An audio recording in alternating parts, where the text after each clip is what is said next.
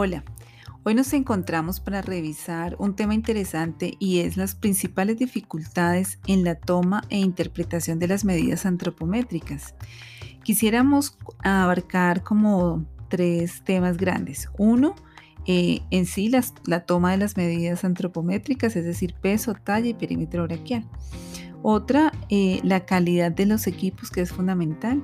Y la última, ya centrarnos en el tema de la interpretación.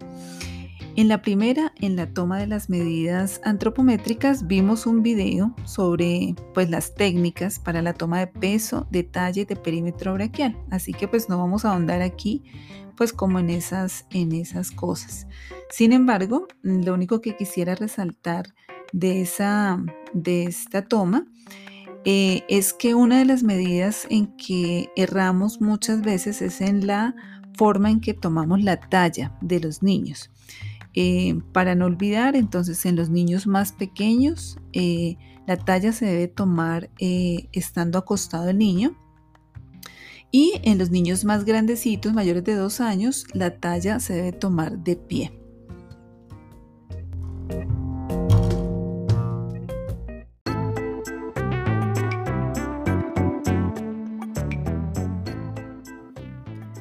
El segundo punto que queremos revisar es la calidad de los equipos antropométricos.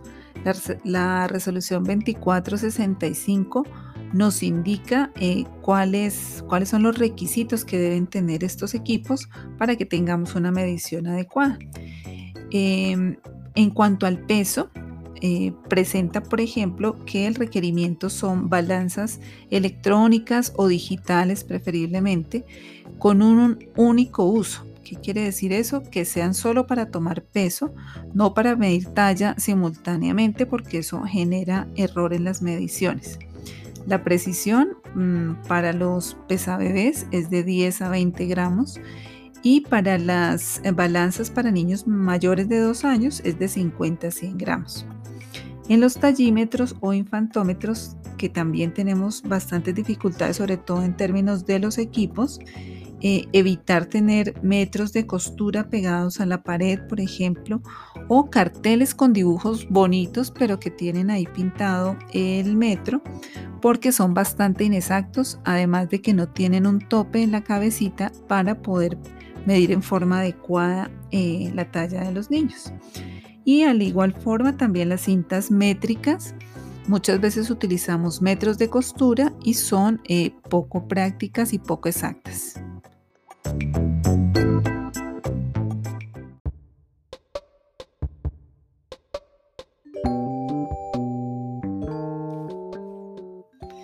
El tercer punto que queremos analizar es la parte de interpretación de los datos. Una vez tomamos el peso, la talla, el perímetro braquial, es necesario eh, interpretarlos.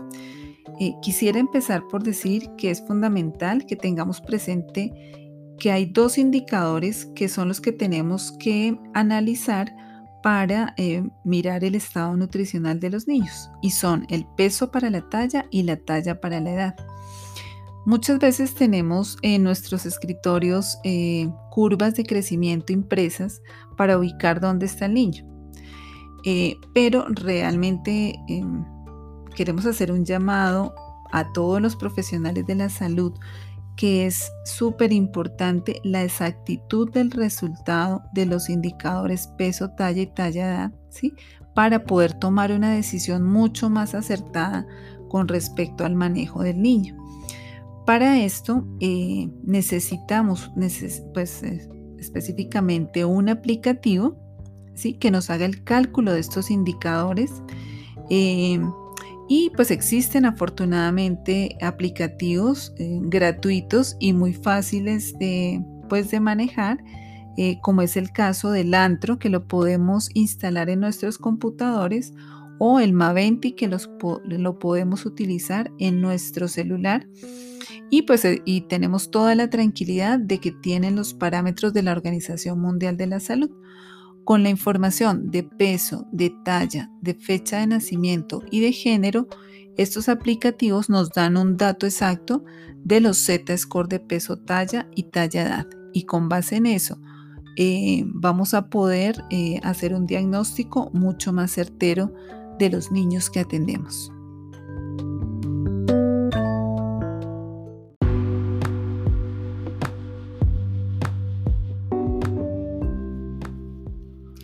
Una vez tenemos calculados los Z-score de los indicadores peso talla y talla edad, podemos identificar eh, si un niño tiene desnutrición aguda, si su Z-score de peso para la talla está por debajo de menos dos desviaciones estándar.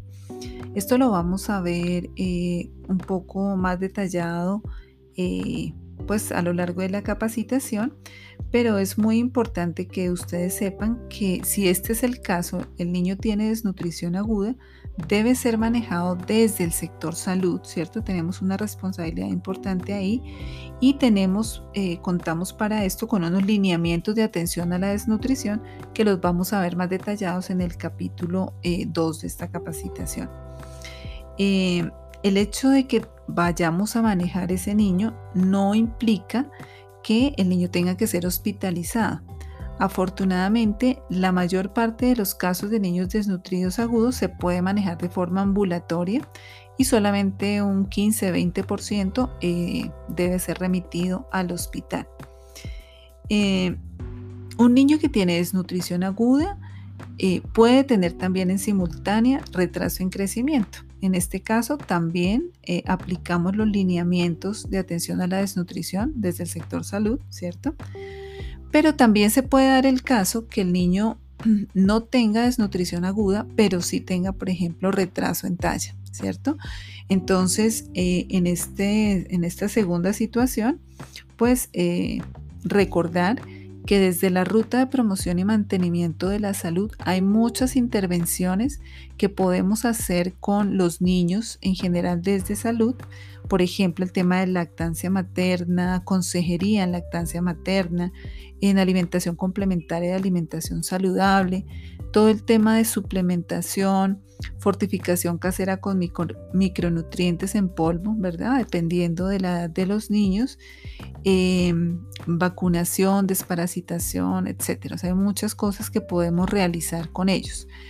Mm, el llamado, pues, eh, finalmente es que recordemos como todas las acciones que eh, desde salud debemos hacer, no solamente desde la ruta de promoción y mantenimiento, sino también eh, ya en el caso específico de la desnutrición, que tenemos una responsabilidad directa en el manejo inmediato de ese niño eh, para que salga adelante. Muchas gracias y me encantó haber compartido este momento con usted.